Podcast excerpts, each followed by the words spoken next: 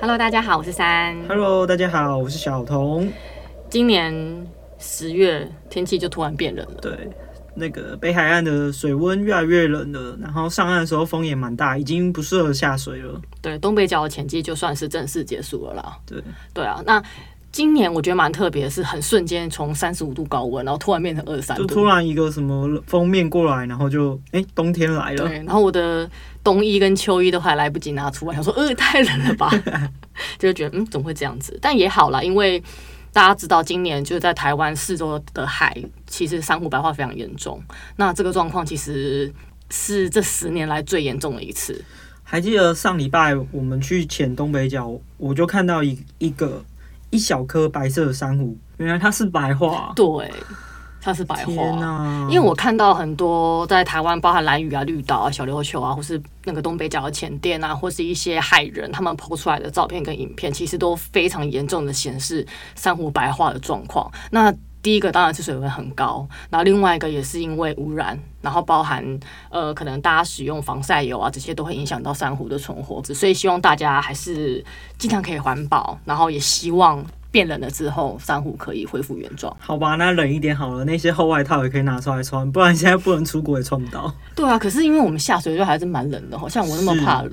对啊，每次水温我觉得还好，我觉得蛮舒服的温度，你都抖到不行、我欸。超冷。因为你记得去年十一月我们有去小琉球放流，是，就是那一只放流，然后水温大概二七度吧。我在放流的过程当中，我真的是揪成一团，好冷。我个人是二十六度以上，我都觉得很舒服。可是因为你放流，那个流跟着你身体这样，你会感觉有一个微风在把你的温度带走。 舒服。气死我了！今天想跟大家分享的是我们自助行程安排去冲绳，然后也是规划自驾的行程。对，那这一次去冲绳是我们在考到 OW 证照的第一个 fun dive。那在这个 fun dive 之前，我们有在台北的浅店进行密集的训练。都很密集嘛，两次这吧就是几乎每个礼拜，如果我们有空，我们就会去那个浅店的小泳池练习，然后对就是不断的在小泳池绕圈圈。对然后在要出发的前一个礼拜的那个周末，我们也特地去浅店再练习一次对，而。且我记得那一次练习超级冷，超级超级冷，因为那个水温很低，然后已经十一月了嘛，对，那个泳池不是温水泳池，所以我们穿防寒衣还是蛮冷的。对，所以我就大概下了，我记得你没下，然后我下了十分钟就起来了，哦，冷到不行哎、对，但为了要练习啊，自助行程怎么安排呢？因为其实我们包含机票、住宿啊，还有潜水的行程安排都是我们自己定。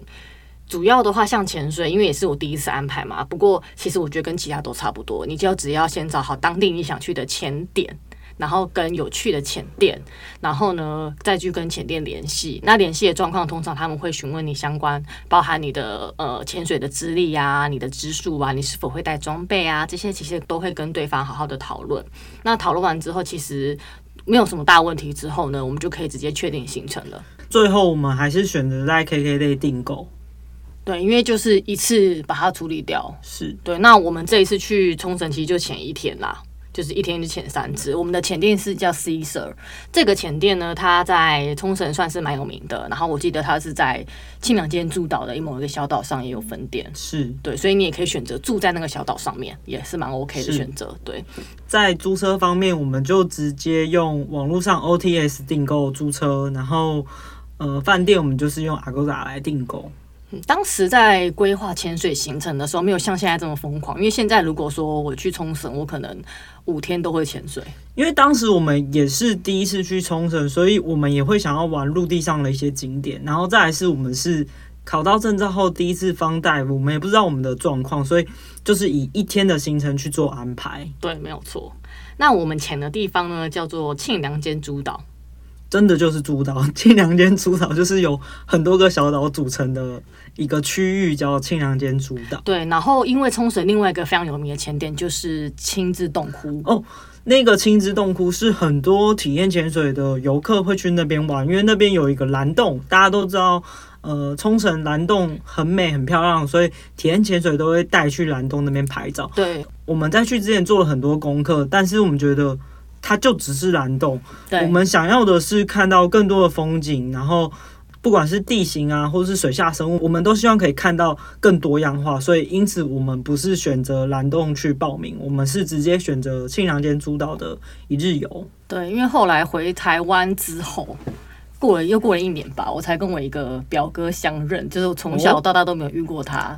然哦远后方表哥对是远不是？也、没有远房，就是我一个阿姨，就是小阿姨的儿子这样。哦然后那次是因为参加一个婚礼，然后就跟这个表哥相认，我才知道他是一个潜水教练，而且他在亲自洞窟那边带体验潜水，带了四年。那当时其实有也有想要在那边买一个民宿房子嗯来做民宿，这样子，就是他想要在那边发展。可是后来又遇到疫情，所以这件事就结束了。但是呢，他就是当时有跟我说，他嗯说其实他非常喜欢那个点，是因为它的地形跟搭配，如果天气好的话，阳光照射下来是真的非常漂亮。所以他觉得如果我们有机会，也是可以去亲自洞窟，那如青之洞窟那边除了蓝洞，还有其他潜点吗？好像也没有哎、哦，对，那但也要问他，因为其实细节我也那不知道。那如果我们去可以报名体验潜水吗？我们就不用提了。 我就哎、拉我拉我，是有那么懒吗？好不好？然后啊，我这个人呢、很妙，就是平常生理期都是延期的状态，可是只要一要去海边，一要去潜水，一要去玩水，我就一定会提早来，而且就会在当天。因为你很紧张，然后他也很紧张。没有啊，我国小的时，诶，不是国小，国中的时候跟高中去玩的时候，都会发生这样的事情。因为潜水你他也更紧张，可是那我小时候之前，以前大学的时候去垦丁玩的时候，也是要浮潜那天就是会来。好吧，你就是 水。但总之呢，我就是在潜水的前一天就生理期。那因为当时其实我不还是不太会用棉条，然后加上我生理期会非常非常的痛，所以其实我那个晚上就经历了很多煎熬，就是要第一个要先学会用棉条这件事情，然后再来就是说，因为像我个人就是用棉条的话呢，会想吐。而且你的脸色会发白。对，就是会整个人很不舒服，所以我就吃了很多止痛药，但就是为了潜水没办法。可是这又加深了我的害怕， 因为觉得天呐，我状态又不好，然后又要下一个我没下过的地方，然后又是第一次，所以我觉得压力很大。隔天早上呢，我们是一大早就先开车去前店。对对，那因为其实我们后面有其他行程安排，所以呃，我记得之前前店是有附接送，他可以到你住的地方去接你，就是如果你都住在国际通跟码头附近的话。对他可以开车接你，是对免费的。对，所以我们就直接开车过去，然后呢就去了。其实日本的整个环境也都是非常的好，然后人也都很 nice，然后设备啊什么都很行。这间浅店因为它服务蛮多元的，就包含如果你要浮潜啊，或是体验潜水啊，他们也都有，然后放大夫，所以其实当天人蛮多的。然后像浮潜人，我记得就给他手环之类，就他会好好的分别你是来这边干嘛的。有时候如果有一群朋友是有些人会潜水，有些人不会潜水的话，也可以上同一艘船，然后他不会不会潜水的人，他就带你去浮潜。那会潜水的人就直接跟着去浮潜水，这样对，因为我之前有看到那个有一个家庭，然后有小朋友，然后小朋友就是会有专门的教练顾他，然后带他去浮潜啊，然后玩啊这样子，所以其实还蛮惬意的。就是小朋友有人顾就很棒啊。对，然后就是大人在潜水，然后小朋友就是在旁边玩水，然后吃是东西。可是他年纪应该也大概是十多岁了啦是，对，就是比较有行为能力的时候。对，我们后来就直接上了船，那艘船非常的大，这是后来我们看过最大的潜水船。然后船船上的整个状态是很干净整齐的，对，然后比较特别是因为它大嘛，所以它其实是有地方可以换衣服的，然后也有淋浴的地方、厕所，然后有两层，就是它的甲板有两层，你上面就可以躺在那边吹海风啊，然后聊聊天、吃东西，所以是一个非常放松的船。就是如果你一整天出去玩的话，其实搭那个船就会蛮开心的。然后船上也有提供饮用水、麦茶跟热茶，对对，我觉得热茶蛮重要对，因的。为有时候突然会还蛮冷的。对，然后我们的话在上面是有包含午餐的，是，对，所以其实他的安排就是上午两只，然后下午一只，然后就回航。就是一个一日游的行程。对，那这个点呢，其实到庆良间诸岛的话，你需要搭船一个半一个多小时吧。对，对，然后搭过去的时候，因为我们是有先吃晕船药啦对，不过我记得是风平浪静。对，搭船方面我倒没有晕船，嗯，我晕船的是别的，是别的，是哪一题？就是我下海之后，因为哦，对对对，整个整我下海之后整个能见度太好了，我上来的时候晕船了。对，因为我们第一支就下，然后这个地方是一个沙地，我一下真的傻眼，因为我觉得那个能见度就跟平地一模一样。它整个视野看起来是你很像在水族馆里面看水族馆里面的鱼，只是你身临其境，所以那整个状态太立体了，所以导致我在海里的时候，其实我就已经有点晕了，但我有吃药哦。因为它是玻璃海，真的是玻璃海，然后很三 D，然后有一点蓝色的感觉，对，然后很透、很透、很蓝、很三 D，所以连我当时也觉得有一点点晕。可是因为我当时是因为紧张，然后加上生理期不舒服，然后整个状态就是其实是舒服的，所以其实当下一下去的时候，我觉得那个紧张感跟那个压力就消失，因为真的太美了。而且你本身又是不会晕船的体质，对所以你只要调试一下就 OK 了嘛我。说真的，我后来在没有在别的地方看到清凉街那么蓝的透明度跟能见度。刚好那一天天气是好的，因对为我们其实蛮衰的，我们去很多潜水都是遇到暴雨啊， 天气不好有流啊，对，但难得我们第一次方 dive 天气是好的哦，还是我们把运气用在 没了第一次。没了，因为后来就开始遇到不会天气不好啊什么的，但是就觉得那是那个经验真的是我觉得超级超级棒。那它是一个沙地，那第一次是测潜嘛，就除了测试你的潜水的能力以外，它另外也是让你自己测你的配重，然后你的气瓶跟你的调节器，还有你整个装备是 O 不 OK 的。我记得当时是我们全部都有用租的嘛，对不对？是对，所以就是其实潜水员自己要习惯自己的装备，那潜导也要了解你的潜水状况。然后租装备的方面，如果你没有电脑表，它也会配电脑表让你带下去。对对对，那也是我们第一次佩戴电脑表，可以自己看深度，自己知道自己现在的状况是怎么样。对，那那个潜点呢，它是侧潜，所以它其实是蛮简单的点。我记得深度没有很深，对，但是在测潜的时候，潜导会稍微故意绕一下小岩石去钻，然后测试一下你的能力。对，所以那个点就是除了沙地之外，然后还有那个礁岩。那它的礁石的话，其实就是一个小洞穴。那个小洞穴呢，真的很小。我记得我一个人，因为我我大概四十五公斤，然后我背气瓶，我钻过去都觉得有点有点挤哦。然后，但当时其实我有点紧张，虽然我的状态是还可以，但前导还是有抓着我过那个洞。那小童你就自己过嘛，哦对我不自己啊对过，我自己过。对，但洞真的蛮小的吼。对对对，我想起来他，哦，对他有抓你。对，他有抓我，对，因为我有给他一个害怕的适应眼神。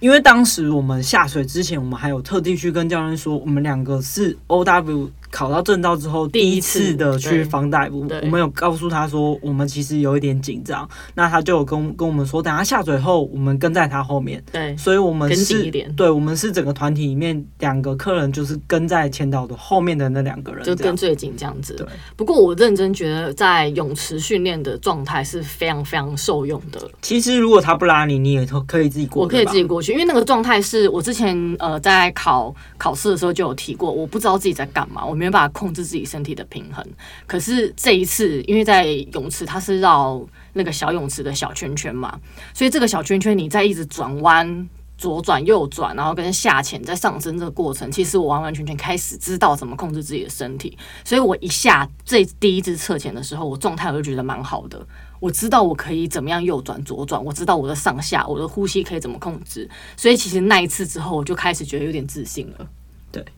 因为我个人是比较喜欢看大一点的海洋生物，所以其实当时我会觉得有那个潜点有一点无聊，是因为都看到小东西，潜导会告看到小东西，他会指叫你过去看。就当我当我觉得蛮无聊的时候，突然潜导很激动的快速的往前游，我想说怎么了？对，然后我就跟着踢过去，他就在头上比了一个像鸡冠的动作。我们往远方看，看到一只鲨鱼，对，是白鳍礁鲨。而且要鲨。对，在冲绳蛮多白鳍礁鲨，这是我们俩第一次看到鲨鱼。对，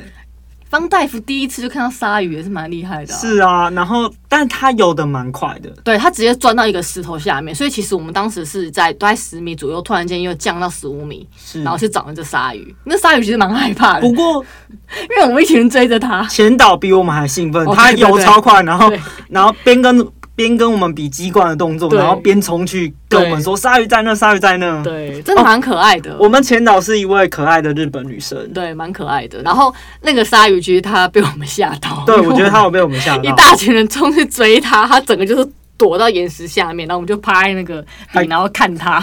他想说呃干嘛？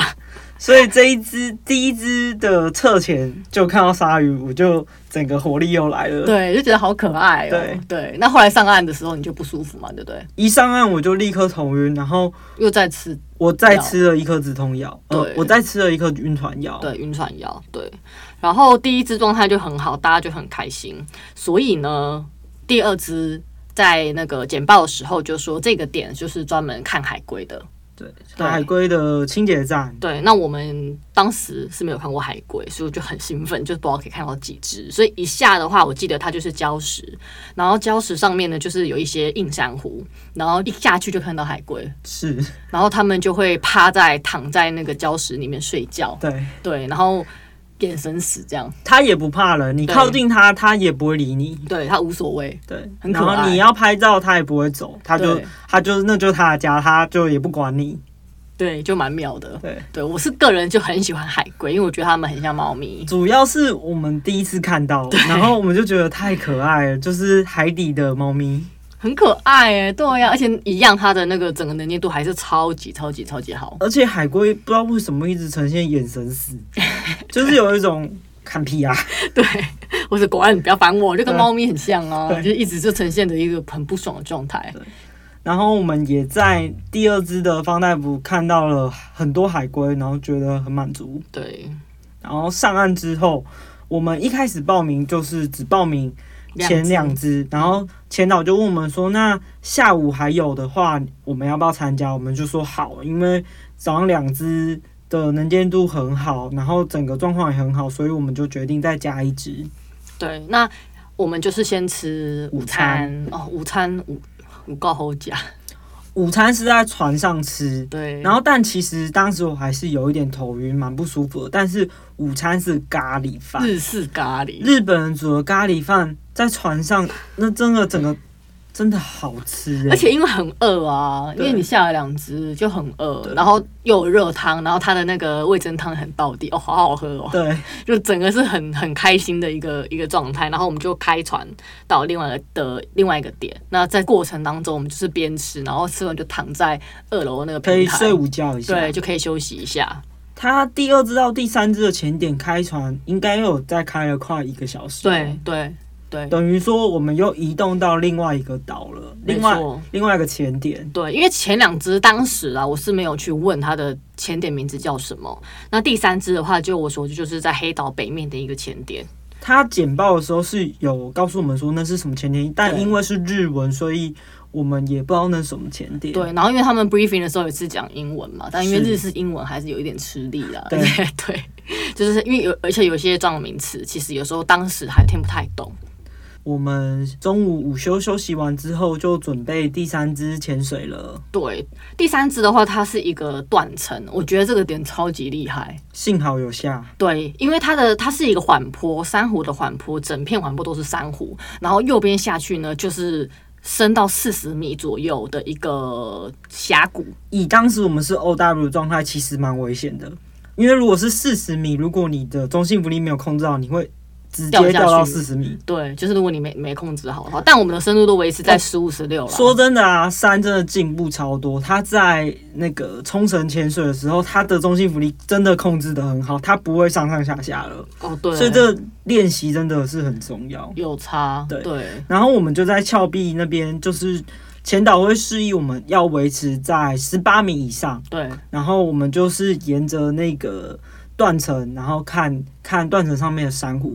那珊瑚呢，超厉害，它整片是那种像樱花颜色的粉粉色红，色，整片。一整片断崖上面布满了粉红色的珊瑚，真的是超美，你会觉得你在赏樱。对，而且那边的鱼也非常多，对，然后能见度又爆炸好，我甚至可以看到四十米底的那个看到沙地跟看到下面的生不物。过我觉得这一这一整个过程最痛苦还是很想吐，因为真的太 真的太清澈了，我真的好想吐哦。那是你呀、对呀、但因为它的鱼真的蛮多，然后很美，真的太太蓝太蓝，很漂亮，我真的非常喜欢那个点。那因为我们当时看流况 OK 的话，前导就示意我们可以游过那个断层，去对面再绕一圈回到这个缓坡。所以其实我们就是游过那个断层。那游过那个断层的过程，其实你会觉得很特别，是因为你很像在飞，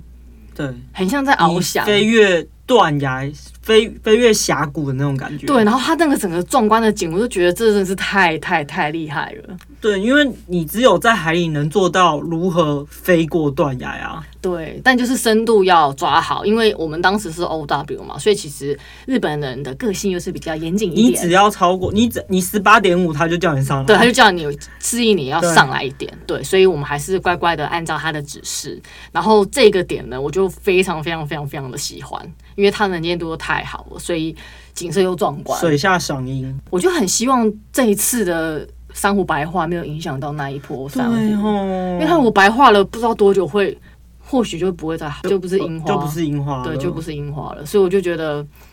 希望啦，大家还是要好好保护我们的海洋，因为海底的景色真的很漂是亮。对，那冲绳潜水的特色，我觉得第一个就是能见度无敌好。我后来在绿岛也没看过这么好，绿岛也不错，可是没有冲绳但竟然是间好。冲绳很奇怪，是它的海就是有一种蓝蓝的感觉，就是蓝洞那种的蓝。那你在蓝洞当然是更深的深蓝，但是庆良间的海水就是那种淡蓝色蓝的淡蓝。很透的，对对对，很像玻璃，真的很美，那个真的很夸张，所以我真的觉得，如果说哦我要去想到那找、个画面，突然有点想 吐。要去找好的能见度，真的就是在冲绳。是，对，那再来就是冲绳最棒，就是它有冲绳牛肉，对，就是和牛冲绳和牛，烧肉，非常的爽，因为你潜完水，你就可以好好的吃个烧肉，补我回你的我热们几乎量。每天都有吃烧肉、对，我啊。们每天晚上都吃烧肉。对像呃日本连锁的可能旭旭苑，很高级的旭旭苑，在那琉边球的价钱牛嗯也是便宜的。然后琉球的牛就是当地的，当地好吃的烧肉。对，不过日本的潜水的价钱真的蛮高的，比台湾贵了一倍吧。对，我们我们订的套装是附轻重装，然后加潜水，对然后真的很贵。对。但它的设施真的很好，我觉得船也是真的很棒，然后前导也都是很多，也是很多外国人，然后又高又帅，然后女孩子也都很可爱，然后很贴心，而且船上的麦茶很好喝，不 知对， 可以一直喝。道为什么日本东西真的好好吃，好好喝哦。对啊，其实我蛮后悔做下一天的，后来现在想了。对，而且现在又不能去，又更想。对，因为后来我们后来那一次潜完之后，就觉得之后如果任何有空，可能四天或是三天，应该是四天啦，四天比较刚好。飞去冲绳又很近，就很对想去就。很想说，就是例如说四天连假就飞去，然后随时想去就去了。如果大家不会开车的话，我觉得去潜水 OK，是因为它有接送。对，你就住在市区就好啦。对啊，如果我们再去，真的不用租车、欸就不用一租车其实很省租车贵，钱对啊对，就很贵。不过我们还是有去比较北方的景点去玩啦。对，那后来呢，这一天都潜完之后呢，我们就开始往北移动。然后主要的话就是有去新型的礁岩去浮潜，因为大多数去这个礁岩的人都是去拍完美照，因为它就是一个礁石，然后大家都穿的很漂亮在那边拍，然后好像只有我们两个就是穿那个套鞋，然后再加 面镜跟呼吸管，就硬要到旁边浮潜。我是看网络照片说那边浮潜 很美，所以对我我就跟他说我一定要去那边浮潜，对但没想到去那边大家都是在拍完美照。对，就没有人在下水，只有我们， 所以我们是玩的蛮开心的对啊啦。对啊，那边超美的好不好因为？那边生态很好，蓝海一样很蓝，然后生态很很多样，像是海阔鱼啊，然后很多小雀鲷啊、小鱼啊，然后洋睡竹啊、海胆啊，尤其是海阔鱼，就是大大小小各种颜色都有。对，然后它是一个沙丁，然后很多礁石藏了很多生物在里面，所以其实真的很好玩。对，因为你就是比你戴着面镜就可以看到，对，然后很或舒者是服你用肉眼就可以看到。，对对，所以就很舒服，很好玩。所以那个点的话，是我觉得浮潜蛮推荐 的。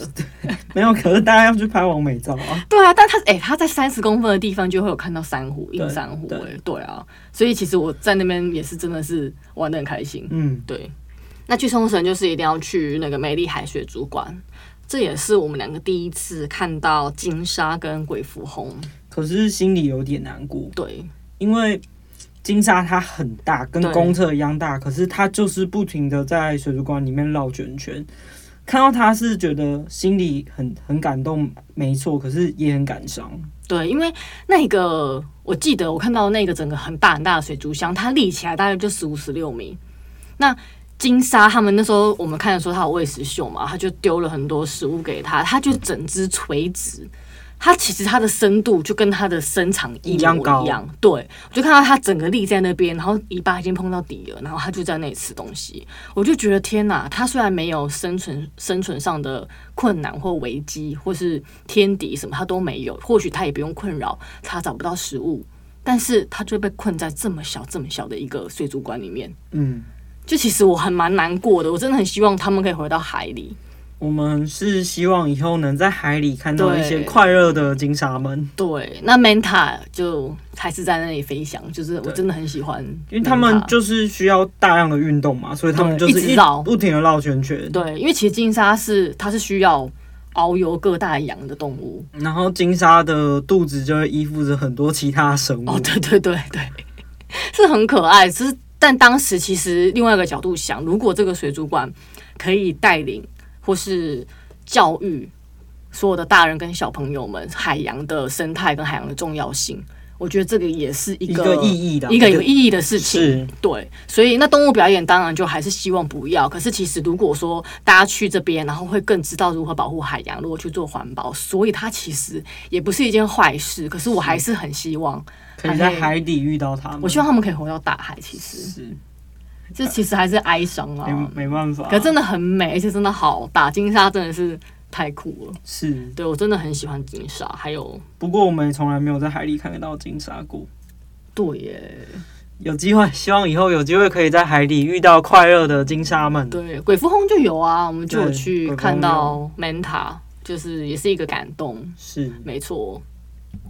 冲绳美丽海水族馆厉害的地方就是它的周边做的非常好，尤其是娃娃。其实日本好像都这样，对不对？因为我不是一个会喜欢娃娃的人，但我抱了一只海龟回家。对，哎、那海龟做的很真实，就是一只绿蜥龟，它整个那个喙跟它的那个整个四四肢都做的很像。那边卖很多海洋生物的那种大型的娃娃，都做得很可爱。而且很真实又可爱，对，然后价钱又不是特别贵。对，所以就立刻搬了回家。对，真的很喜去欢那边可怕的地方就是会买娃娃，连我这种不是很喜欢娃娃的人，我都买了一只娃娃、欸。对呀、因为日本真的很强，他们在做周边真的是实力不同不容小觑。因为像你看迪士尼的娃娃，跟每次他去环球影城啊什么，他们做的周边都很厉害，所以我们就是在那边大肆的购买。我记得我买了公仔啊，又买了贴纸，买了一大堆东西，然后就是会觉得心里很满足。对，那这一次呢，就是我们第一次自己规划。方大夫的一个海外行程，那我是觉得蛮成功的啦，而就且整个自己旅程规划整个价钱也压蛮低的。对，但虽然冲绳本来价钱就稍高，对，对，跟菲律宾跟其他国家比的话，它是稍高但没有错。整个品质是你有那种高规格的感觉。对，那不过如果是大家如果想要规划自助旅行的话，其实英文还是要有一定的水准。是对，因为 C 社的所有的包包含前导跟店员，他们的英文都蛮好的。是，对，那其实你在 booking 的时候，你必须要确保你讲的东西是对的，然后也听得懂对方说的，其实才有一个完好。完美的沟通，要不然其实潜水它其实还是有风险的运动。如果你在简报的时候啊，你听不懂的时候，其实会有一些危险。一例如说，他告诉你哪里有流，哪里有什么生物，其实要小心，这些都是需要注意的。因为我记得我们之前在宿务还哪里，当时前导跟我说要小心什么 tiger fish，但当时我都不知道那是什么东西，我只知道小心某一种鱼，但后来才知道原来是某一种豚类，它其实会咬人。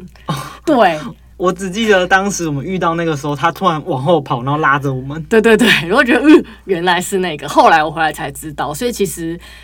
到海外潜水，如果你是自助的话。还是需要多一些注意力在这些地方啦，因为就没有你带团的教练或是你的导游来提醒你嘛，所以其实大家还是要注意这一块。因为我们就是潜水孤儿，所以我们潜水旅行我们都是自己规划，所以之后的每一段分享都是我们自己规划的。对，那找潜店很重要，还有潜点，所以因为其实大家都知道，你上网 Google 可以看到很多潜点的介绍，像科隆可能就有奴更，然后马拉帕斯瓜可能就长尾鲨，它都有当地著名的海底明星。所以大家就可以先去搜寻看自己想要去哪一些地方玩，想要看什么生物，然后再找当地的潜店，然后最好是比较大的，然后比较有声量的，因为这样其实还是相对比较安全。是对，然后再安排过去那些地方。所以其实自助潜水别有乐趣啊，嗯，对啊，因为就跟呃有前导帮你规划的不一样，因为你完完全全可以知道自己的行程跟自己想去的地就方。不需要团进团出了。对，啊，你可以很自由，所以我个人是蛮喜欢的。嗯对，以上呢就是我们这次冲绳的分享。那冲绳的话呢，照片我还是会放大 IG，那如果大家有兴趣的话，可以去看看。拜拜。拜拜。